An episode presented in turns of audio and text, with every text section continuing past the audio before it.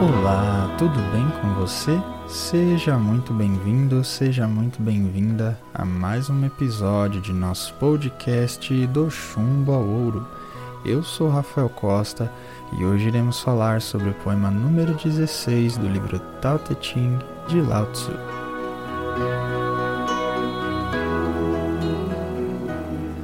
Como sabemos, possuo em mãos duas versões de traduções diferentes.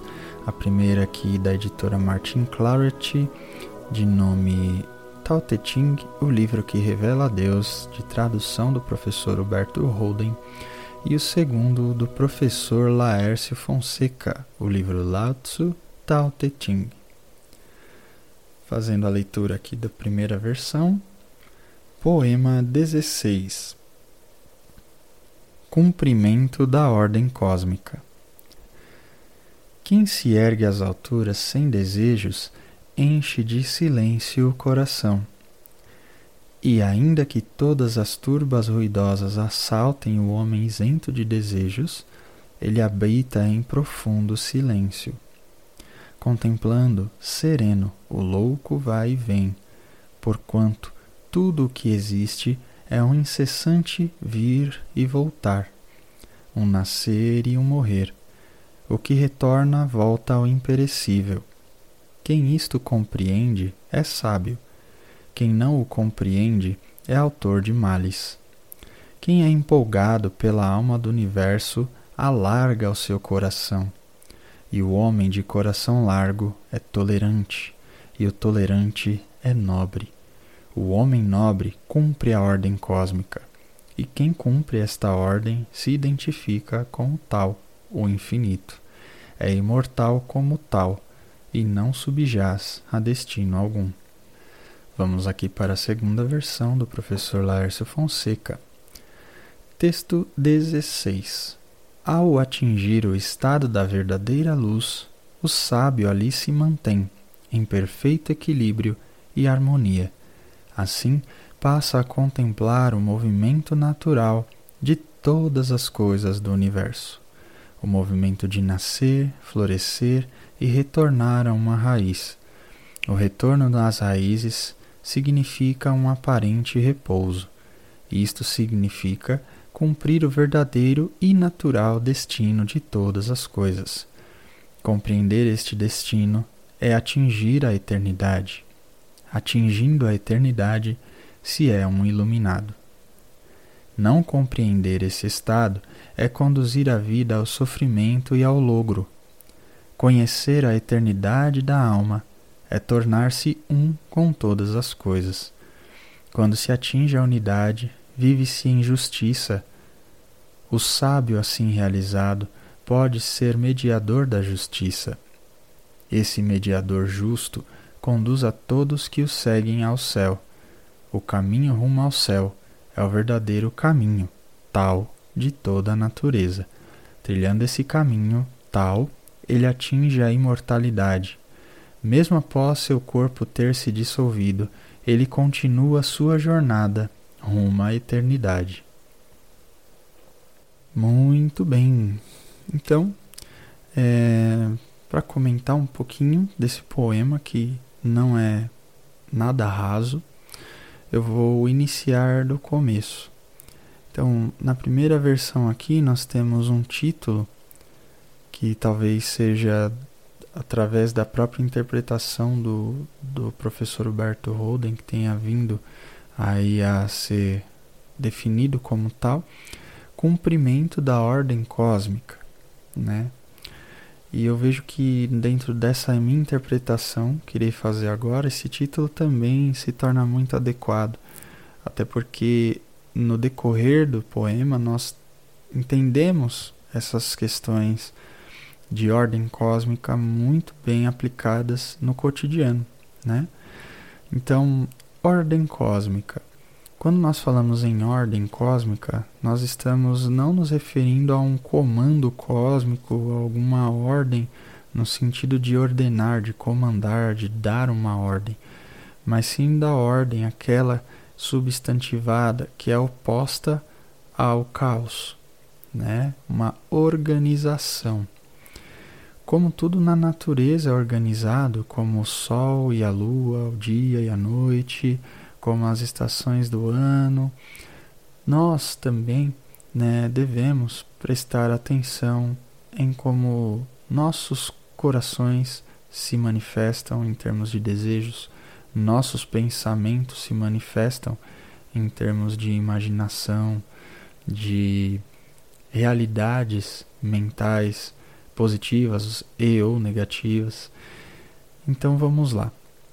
Como que o ser humano deveria se comportar para que estivesse de acordo, harmonizado com essa lei cósmica, com essa ordem cósmica? É isso que a gente vai tratar agora e isso que esse poema vem realmente abordar de uma forma muito espetacular.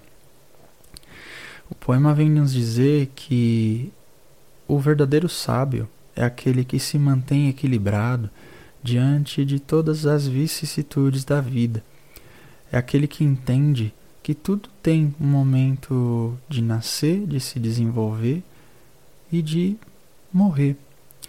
E que de fato isso, na verdade, não tem a ver com o que ele sinta ou deixa de sentir. É simplesmente algo natural, né? Então, o verdadeiro sábio é aquele que contempla a transitoriedade, né, a impermanência de todas as coisas. O budismo fala muito sobre a impermanência das coisas, né? Que tudo tem um fim e que da mesma forma que tudo tem um fim, o próprio sofrimento também tem um fim, né? Então, quando nós pensamos em algum momento da nossa vida que, em decorrência da gravidade, do impacto emocional que ali podemos ter, né, nós acabamos sofrendo muito, se nós realmente estivéssemos focados, né, na questão da impermanência das coisas, nós não sofreríamos tanto, porque durante o impacto geralmente sofremos, mas se temos consciência de que quaisquer que sejam ali as reações é, do nosso ser perante aquilo, do nosso emocional, do nosso mental, até mesmo às vezes do nosso corporal, independente de qualquer coisa, aquele fenômeno, aquele tipo de manifestação vai ter um fim, a gente não sofreria tanto, né, durante tanto tempo. Então, quando aqui em um dos versos a gente tem o sábio ali se mantém em perfeito equilíbrio e harmonia. Assim, passa a contemplar o movimento natural de todas as coisas do universo, o movimento de nascer, florescer e retornar a uma raiz. E quando nós pensamos no que seria para nós, seres humanos, né? Como que a gente toma essa postura de retornar a essa raiz de forma consciente? O que seria essa raiz, né?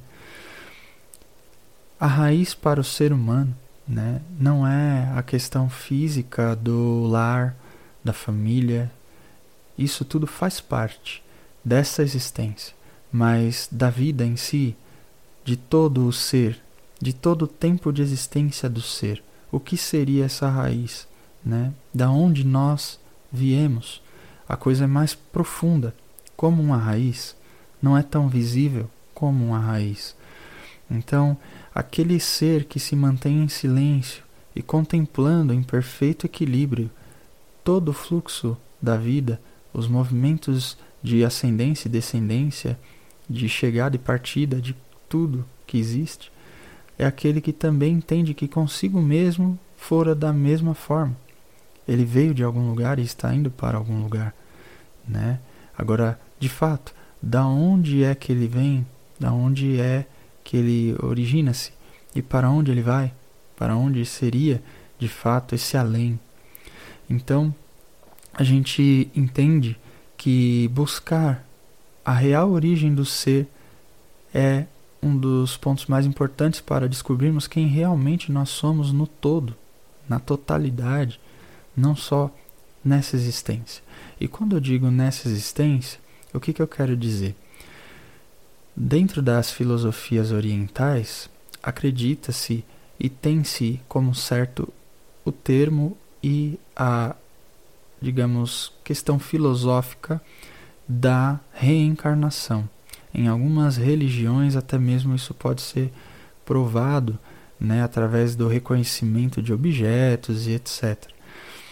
Agora, no Ocidente, essa visão já é um pouco diferenciada, né, onde a maioria das pessoas que seguem alguma religião acreditam na ressurreição, principalmente as cristãs, e algumas outras nem mesmo citam algum pós-vida ou pós-morte, se assim podemos dizer. Mas para eles, né, a vida é algo que tem uma origem antes da existência. Nós podemos ter várias existências, né, dentro de uma vida, né? Então, como se existisse uma parte invariável do ser que experimenta diversas existências. Então, ele vive por um tempo aqui, ele morre aqui, o corpo físico é abandonado, a alma, o espírito se eleva, vive um tempo fora dessa existência, dessa realidade ou desse plano físico e depois retorna novamente. Então, dentro desta visão, a vida é algo muito maior do que a existência, né? Acreditamos que tem a ver com dinheiro, com estabilidade financeira, com saúde, com qualidade de vida somente. Mas a existência em si como um todo, ela tem a ver com o quantum de experiências que nós conseguimos adquirir e aprender através das mesmas é, durante esse período. Porém, ainda assim, com toda essa grandiosidade do que é a existência, a vida ainda é maior, porque a vida acopla em si o quantum de todas essas existências. Ok? Então, dentro desse contexto, nós sabemos que se a vida realmente é muito maior do que só a existência, por que então nos preocuparmos com todas as questões que são passageiras? não é mesmo? Tudo então fica com um tamanho bem menor. Então o sábio, ele enxerga tudo isso como sendo passageiro, todas essas vicissitudes, dificuldades, desafios que aqui em vida ele enfrenta, porque ele reconhece que existe algo maior além dele, além dessa existência, além das coisas que aconteceram de fato, e que no fundo é bem possível que seja tudo uma forma de ilusão, quando na verdade a gente entende que isso tudo aqui faz parte de um determinado momento onde precisamos retirar o aprendizado empírico, que é a sabedoria, né? Então, quando a pessoa de fato não compreende que existe todo esse contexto geral maior, né? ela acaba entrando em sofrimento. Como diz aqui no texto, não compreender esse estado é conduzir a vida ao sofrimento e ao logro. Conhecer a eternidade da alma é tornar-se um com todas as coisas. E por que tornar-se um com todas as coisas? Se a gente entender que todos nós e todas as coisas surgiram de um único ponto de origem, nós entendemos que não há divisões, pois no fundo todos nós já somos um. Se eu imaginar que existem centenas, milhares, bilhões, trilhões de átomos nas estrelas iguais aos que existem no meu corpo, qual é a diferença? Então, lembrando que pela própria ciência, a mistura de gases, de minerais, de elementos químicos que foram existindo durante os milhões, bilhões de anos aí de interações galácticas e mesmo de massas galácticas aí que fizeram a gente conseguir esse desenvolvimento do que é hoje a matéria na Terra, no plano mineral, vegetal, animal e humano. Quando consideramos tudo isso, consideramos também o fato de que não somos tão distantes uns dos outros. É como se existisse uma parcela que é igual em todos. E isso é dito em várias linhas filosóficas, em várias religiões, aqui no Ocidente e no Oriente, né? Então, quando falamos sobre tornarmos-nos um com tudo, significa que nós entendemos que a grandiosidade da vida, da vida em si, não da existência, é muito maior. Tamanha é ela que todos nós existimos simultaneamente, independente do plano de existência. Então, assim, eu posso ter a existência aqui, mas eu estou ao mesmo tempo que estou nessa existência, outros seres que já não estão mais partilhando dessa mesma existência a qual pertenço ainda estão vivenciando outras realidades, mas que ainda estão vivos de fato, né? Assim também as coisas, os átomos que são perdidos é, durante algum tipo de fabricação de material, onde esses átomos vão, qual outro tipo de elemento que eles vão constituir, tudo é uma eterna transformação, transmutação, uma reutilização de energia constante. Então, de fato, nós percebemos a integralização e a integração de tudo que existe como sendo uma coisa fortíssima que é a vida única que tem uma única origem. Entendem? Quando se atinge a unidade, vive-se em justiça. O sábio, assim realizado, pode ser mediador da justiça. Esse mediador justo conduz a todos que o seguem ao céu. O que isso quer dizer? O que quer dizer justiça? Qual o símbolo da justiça, né? A justiça, ela tem o símbolo da balança, que é o símbolo do equilíbrio, de você ter o mesmo peso de um lado e o mesmo peso do outro. Ou seja, o que quer dizer a balança, a justiça dentro desse contexto? É que se eu entendo que eu sou o mesmo que o outro e que na verdade, se eu sou o mesmo que o outro, não existe o outro, eu sigo o caminho reto do meio, porque não vai existir oposição outro.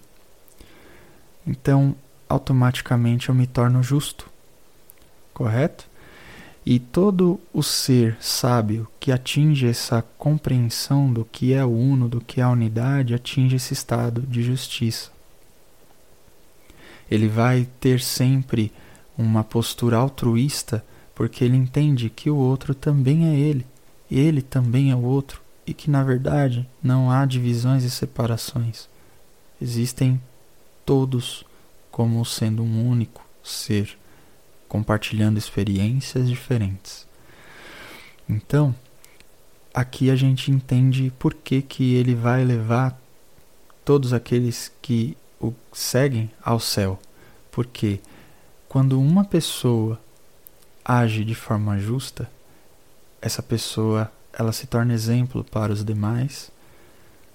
E esses outros, se assim podemos dizer, o seguem porque o admiram em sua essência e toda uma sociedade também se transforma. E o que é o céu? O céu não é um lugar lá em cima, não é um lugar fora de nós, é um lugar dentro de nós. É um lugar em paz dentro de cada ser humano. É um lugar onde você vive o paraíso dentro de si mesmo, né? Então todos aqueles que seguem esse justo agem com justiça, age sentindo-se uno com todos e de que não há separação entre nada e nem ninguém. Ao mesmo tempo, há um grande sentimento de companheirismo. Some-se, anula-se o sentimento de solidão. Então, isso é viver o céu e é viver o céu onde quer que você esteja, né? Aí ele continua aqui. É o verdadeiro caminho, o tal, de toda a natureza. Trilhando esse caminho, o tal, ele atinge a imortalidade. Mesmo após seu corpo ter se dissolvido, ele continua sua jornada rumo à eternidade. Olha que lindo! Então, assim, de fato, o que a gente está discutindo aqui nesse episódio essa continuidade, essa continuação. E se a gente entende que realmente essa continuação, ela existe, que nós estamos a cada dia aprendendo mais e mais, e a cada dia entendendo mais e mais que somos um, nós conseguimos seguir em frente sem nos abalarmos emocionalmente, espiritualmente. Nós mantemos um equilíbrio muito maior, entendendo que devemos ser gratos por estarmos aqui nesta grande escola. Talvez quando muitos de nós lembram-se da época do passado, né, hoje já amadurecidos, lembramos com uma certa nostalgia daquele momento passado onde tínhamos amigos, onde tínhamos aquele compromisso de simplesmente sentar numa carteira e escutar um professor falar. E estava tudo bem, porque na prova a gente só precisava se lembrar daquilo para seguir em frente. Então, isso é bonito, é lindo de lembrar hoje. Só que é claro que na época, devido a não termos a experiência do que era ter responsabilidades, nós pensávamos que era chato. Nós pensávamos que esse momento era um pouco difícil de se lidar, porque nós precisávamos nos provar de alguma forma, nos esforçarmos para ficar ali sentados de alguma maneira, né? Mas hoje, olhando para trás, nós vemos tudo isso com uma certa nostalgia.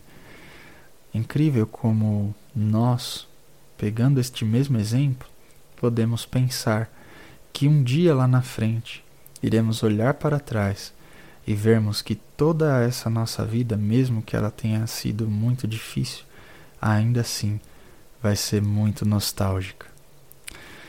Bem, eu espero que com este novo episódio eu tenha conseguido passar um pouquinho aí de esperança, né, nesses tempos que nós temos tido tantas dificuldades, não é mesmo? E que de alguma maneira essas palavras também instiguem aí a reflexão de cada um de vocês para que possam tirar as suas próprias conclusões e meditarem também, aplicando em sua vida cotidiana muitas das linhas, né, filosóficas aqui expostas durante o decorrer aí do, do episódio. É isso. Se você gostou desse nosso conteúdo aqui, não se esqueça de nos acompanhar em nossas redes sociais, no Instagram projeto.transmutar, no Telegram nós temos o nosso canal Projeto Transmutar. Esse podcast aqui do Chumba Ouro também pode ser encontrado no YouTube, no canal do Projeto Transmutar. E você pode nos escutar aqui no Castbox, no Spotify e no Deezer com o nome de Do Chumba Ouro. Nosso podcast está ficando cada dia que passa mais conhecido. Devagar a gente consegue ir percebendo aí alguns inscritos a mais e o que nos deixa muito feliz porque vemos que de coração passamos alguma coisa que é importante para nós e que algumas pessoas também podem estar se beneficiando com isso e de alguma maneira também passando para frente com as suas próprias reflexões em cima de tudo isso, com a sua própria interpretação, para as outras que também possam estar necessitando. Não se esqueçam também de nos mandar aí uma mensagem caso tiver alguma dúvida, crítica ou sugestão para o e-mail contato projetotransmutar.com.br. Um grande abraço, paz e luz a todos e transmutem-se. Thank you.